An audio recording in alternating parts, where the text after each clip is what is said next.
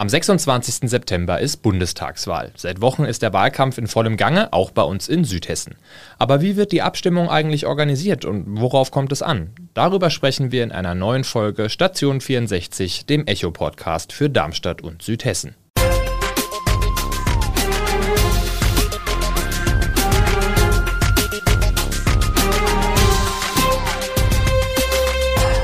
Gude aus der Echo-Redaktion. Mein Name ist Maximilian Brock und ich bin heute hier mit meinem Kollegen Lars Leitsch und wir sprechen heute über das Thema Bundestagswahl.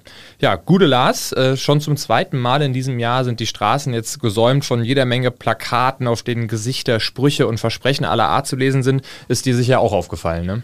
Ja, gute Maxi. Ähm, natürlich ist mir das aufgefallen. Also es geht ja quasi gar nicht anders, ähm, wenn man aktuell durch die Straßen geht, hier in Südhessen. Ähm, man hat auch irgendwie das Gefühl, dass es von Wahl zu Wahl immer mehr wird. Ich glaube, das hast du auch. Ja, das geht mir auch so auf jeden Fall, ja. Genau, und das liegt natürlich auch ein Stück weit an der aktuellen Corona-Lage. Also die Politiker haben ja gar nicht so viele Möglichkeiten im Moment im Wahlkampf. Also normalerweise gehen sie von Haus zu Haus, haben Stände. Das gibt es auch in abgespeckter Version, aber nicht so, wie das sonst ähm, der Fall wäre. Ähm, über den aktuellen Wahlkampf reden wir auch später noch mit einem Politikwissenschaftler, aber erstmal zu dir, Maxi. Hast du denn schon gewählt? Ähm, die Briefwahl wird ja immer beliebter. Nee, ich habe tatsächlich noch nicht gewählt und ich werde dieses Mal wahrscheinlich wohl auch erst am Wahltag selbst im Wahllokal meine Entscheidung treffen bzw. meine Kreuze machen. Da war ich allerdings lang nicht mehr, weil ich bei den letzten Wahlen eigentlich immer Briefwahl äh, beantragt habe. Wie sieht es denn bei dir aus? Bei mir ist es tatsächlich diesmal genau andersrum. Also normalerweise bin ich im Wahllokal, ähm, diesmal habe ich aber jetzt schon gewählt per Briefwahl. Ähm, das hat erstmal einen ganz praktischen Grund. Am Wahltag bin ich nämlich gar nicht da, da bin ich im Urlaub. Das ist ja auch schön. Genau, also ich freue mich auch schon. Ich hoffe, das klappt alles, wie ich mir das vorgestellt habe. Ähm, aber auch Corona spielt da natürlich ein Stück weit mit rein, ähm, weil ich mir immer noch möglichst vornehme, mit so wenig Menschen wie möglich Kontakt zu haben. Und das weiß man ja einfach nicht, wie es im Wahllokal dann ist, ob es da dann lange Schlangen gibt oder nicht. Ich habe mich aber auch bewusst entschieden, ähm, so früh wie möglich, als die äh, Wahlbenachrichtigung kam, ähm, zu wählen, weil ich mich ein wenig freimachen wollte von den ganzen Skandalen und vielleicht Sympathien und Fettnäpfchen, in die die Politiker vielleicht noch treten könnten, dass ich mich davon nicht mehr beeinflussen lasse, weil ich einfach ähm, ja ein bisschen mich auf die Inhalte fokussieren wollte, die auch in den Wahlprogrammen stehen. Es gibt auch viele Menschen, die das genauso sehen oder viele Menschen, die jetzt per Briefwahl abstimmen. Das zeigt auch ein Beispiel von uns aus Südhessen, aus Rüsselsheim. Da gibt es rund 38.000 Wahlberechtigte und die Wahlleiterin vor Ort, Trudi Hartung, rechnet mit etwa 20.000 Brieffehlern. Also ungefähr die Hälfte oder sogar mehr als die Hälfte werden da per Briefwahl abstimmen. Und deshalb gibt es da jetzt auch mehr Briefwahlbezirke als im Vergleich zur Kommunalwahl. Da waren es 11, jetzt sind es 19. Genau. Ja, ich glaube, was das Thema Corona betrifft im Wahllokal, da geht es vielen wie dir, die wollen, die sind einfach noch ein bisschen vorsichtig. Das ist ja auch nachvollziehbar in der aktuellen Situation. Wichtig aber zum Thema Wahlbenachrichtigung, weil du es gerade gesagt hast, mittlerweile sollten alle Wahlberechtigten ihre Unterlagen auch per Post bekommen haben. Bei wem das nicht der Fall ist, der muss sich jetzt noch an die Gemeindevertretung wenden, um zum Beispiel Briefwahl beantragen zu können. Ne, Lars? Ganz genau. Also wer per Briefwahl abstimmen möchte, der braucht einen Wahlschein und den Stimmzettel, auf dem dann später die Kreuze gemacht werden. Ein Antrag liegt dafür bei der Wahlbenachrichtigung bei. Man kann ihn aber auch per E-Mail stellen. Es gibt außerdem die Möglichkeit, so habe ich es nämlich gemacht, ähm, die Briefwahl per QR-Code, die auf der Wahlbenachrichtigung drauf ist, ja, abzuscannen und zu beantragen. Und das ist, finde ich, der einfachste Weg. Ja, das ist echt super praktisch. Für all diejenigen, die lieber im Wahllokal direkt ihre Stimme abgeben, reicht übrigens ein Personalausweis oder ein Reisepass, wenn sie den mitbringen. Also da braucht man nicht unbedingt diese Wahlbenachrichtigung dabei haben. Das ist natürlich auch ein praktischer Service, weil den Perso sollte eigentlich jeder immer dabei haben. Und wenn man dann erstmal im Wahllokal steht und den Wahlzettel vor sich hat, ist auch für viele immer nochmal interessant zu wissen, da gibt es ja dann zwei Stimmen, die man abgeben kann, die Erst- und die Zweitstimme.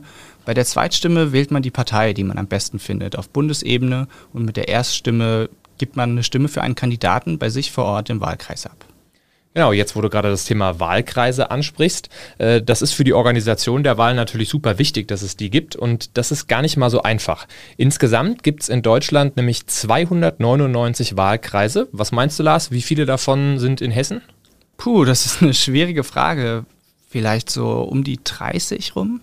Ja, knapp daneben. Es sind 22, davon vier bei uns in Südhessen. Und das Interessante dabei ist, die Landkreisgrenzen sollen zwar weitgehend eingehalten werden bei diesen Wahlkreisen, aber das ist äh, bei uns ein bisschen anders, denn der Landkreis Darmstadt-Dieburg ist kein eigener Wahlkreis, sondern zählt teilweise zu Darmstadt und teilweise zum Odenwald. Außerdem gibt es da noch die Wahlkreise Bergstraße und Groß-Gerau. So viel zur Theorie. Ähm, am Ende geht es natürlich darum, was am Wahlsonntag rauskommt. Wir haben uns mal mit Professor Dr. Christian Stecker von der TU Darmstadt unterhalten. Er ist Politikwissenschaftler und wir haben ihn gefragt, was das Besondere an der aktuellen politischen Situation ist. Also das Rennen ist so offen wie lange nicht. Wir erleben ja praktisch erstmals ein Triell zwischen SPD, CDU und Grünen. Und es war wohl nie schwerer zu prognostizieren, welche Partei stärkste Kraft wird und auch welche Koalition sich danach der Wahl bildet. Dass es so offen ist, liegt unter anderem daran, dass eine äußerst beliebte Kanzlerin eben nicht wieder antritt. Also niemand hat einen Amtsinhaberbonus. Und Armin Laschet und Annalena Baerbock haben eben auch mit eigenen Federn die SPD um Olaf Scholz wieder zurück ins Spiel gebracht. Und schließlich haben auch Ereignisse wie die Waldbrände in Südeuropa und die Flut an der Ahr einfach die Themen durcheinandergewirbelt, um die es bei dieser Wahl geht.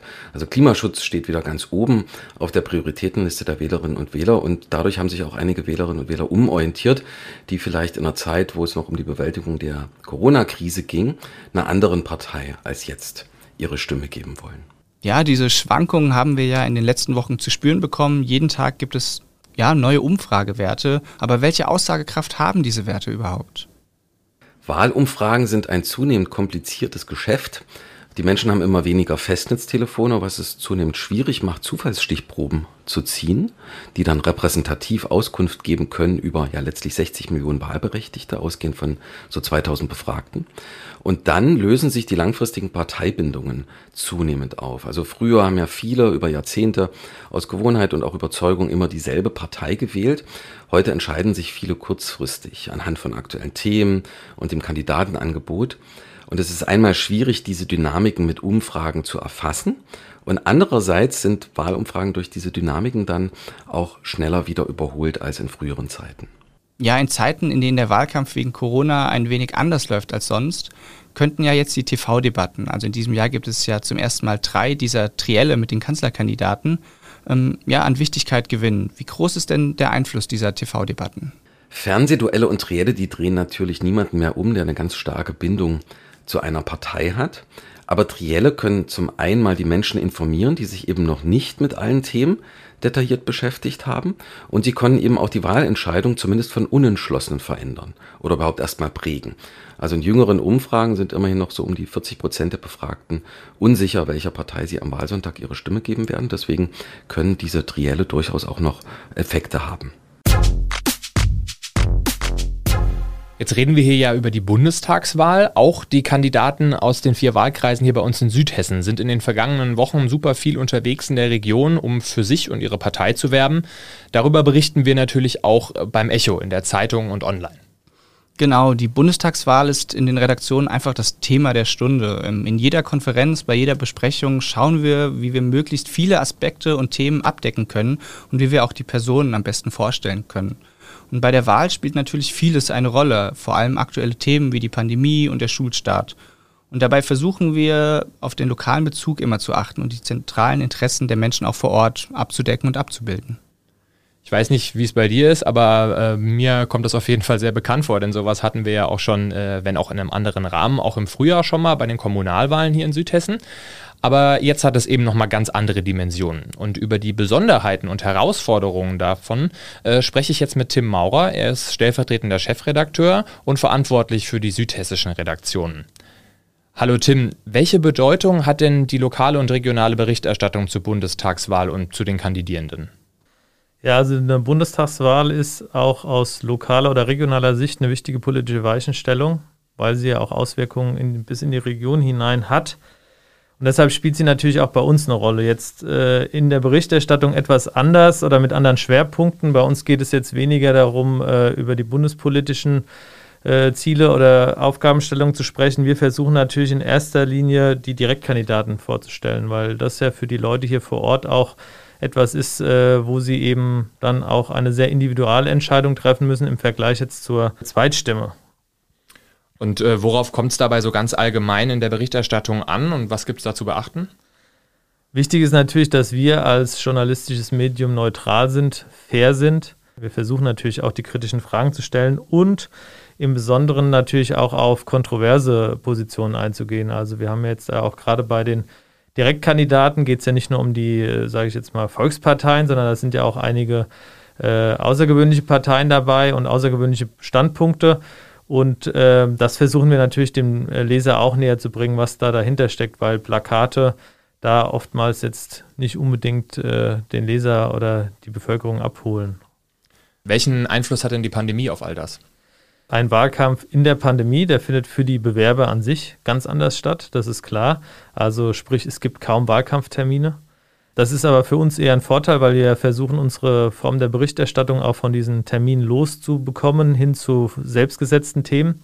Mein Gefühl ist, dass die Leute sich sehr viel stärker jetzt auch auf die Medien, in den Medien orientieren wollen, also egal ob Fernsehen, Radio oder auch Tageszeitung, äh, da stärker gucken und klar, wenn man jetzt weniger mit den Leuten ins Gespräch kommen kann, weniger Möglichkeiten hat, auch dort direkt anzuknüpfen, dann äh, ja, gucken die Leute eben auch stärker, wie berichtet wird. Und deswegen denke ich, dass uns da auch eine wichtige Rolle zukommt. Welche Formate nutzt denn die VRM, um nicht nur die Ziele der Kandidierenden darzustellen, sondern auch den Menschen trotz Pandemie eine aktive Teilnahme am politischen Diskurs zu ermöglichen?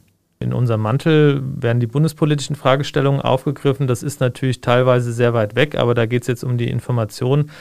Äh, da hat auch jeder eine Meinung zu. Da merkt man aber, dass die Partizipation von den Leuten andere ist als jetzt auf regionaler und lokaler Ebene. Da ist natürlich sowas wie unsere Podiumsdiskussion, die wir haben, äh, die wir auch trotz Pandemiezeiten versuchen durchzuführen, wenn auch in etwas anderem Format ist eben ganz wichtig, weil da die Leute äh, die Möglichkeit haben, die Kandidaten persönlich kennenzulernen, also vermeintlich persönlich, aber zumindest mal einen persönlichen Einblick zu bekommen. Wir haben das auch versucht mit Porträts, eben sehr persönlich zugeschnitten. Und wir achten natürlich auch darauf, äh, was, was dann äh, gerade im digitalen Bereich zurückgespielt wird von, den, äh, von unseren Lesern, von unseren Usern. Und äh, wenn da An Anknüpfungspunkte sind, versuchen wir die logischerweise auch umzusetzen. Vielen Dank, Tim, für deine Zeit. Tim hat ja jetzt schon unsere Podien erwähnt. Also normalerweise kommen da alle Kandidaten an einem zentralen Ort zusammen und stellen sich dort unseren Fragen, aber auch den Fragen der Zuschauer vor Ort. Das geht wegen der Pandemie im Moment natürlich nicht und deshalb haben wir uns was Neues überlegt. Diesmal ist es so, dass wir die Kandidaten in kurzen Live-Interviews vorstellen wollen. An jedem Abend widmen wir uns dabei einem Wahlkreis und damit können die Zuschauer vielleicht einen kleinen Eindruck von der Person erhalten und auch nach der Live-Übertragung sind dann die Interviews auf Echo Online und auf unserer Facebook- und YouTube-Seite auch nochmal nachzuschauen, wenn man sich live jetzt nicht anschauen konnte.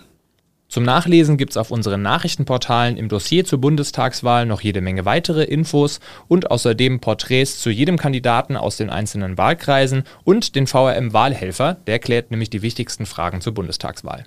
Das ist auf jeden Fall nochmal gut zu wissen für all diejenigen, die noch ein bisschen unentschlossen sind. Wir haben ja jetzt viel gehört zum Wahlkampf, zur Briefwahl und wie wir im Verlag die Wahl abbilden. Aber mal ganz subjektiv, Maxi, wie hast du die letzten Wochen in Bezug auf die Wahl persönlich wahrgenommen?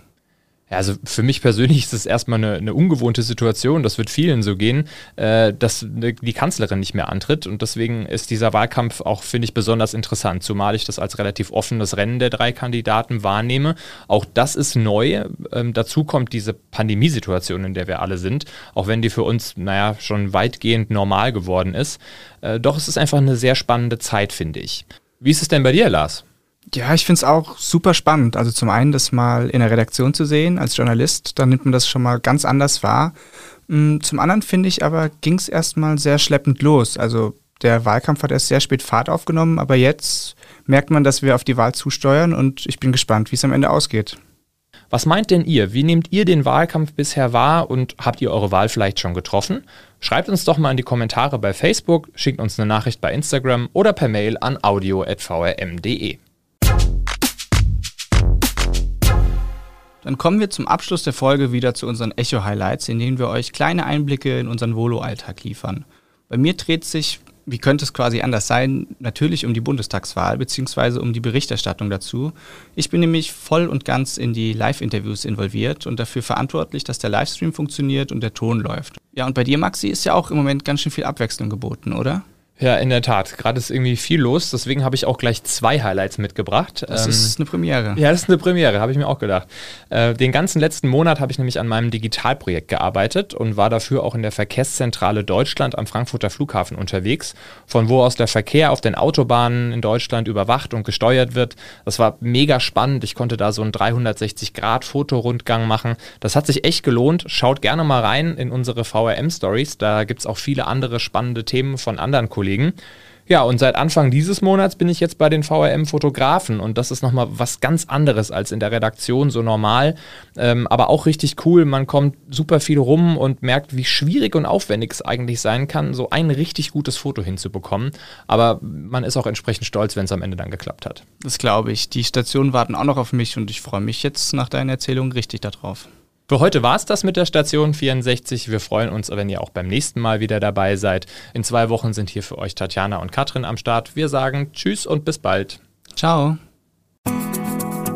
Das war die heutige Ausgabe von Station 64. Der Echo-Podcast aus Darmstadt liefert einen Rückblick auf die wichtigsten Nachrichten für Südhessen und den spannendsten und kuriosesten Themen aus dem Postleitzahlengebiet 64. Ihr wollt noch mehr spannende Geschichten, Reportagen und News aus eurer Region? Dann probiert doch einfach mal unser Plus-Angebot aus. Einfach reinklicken unter vrm-abo.de slash podcast. Ein Angebot der VRM.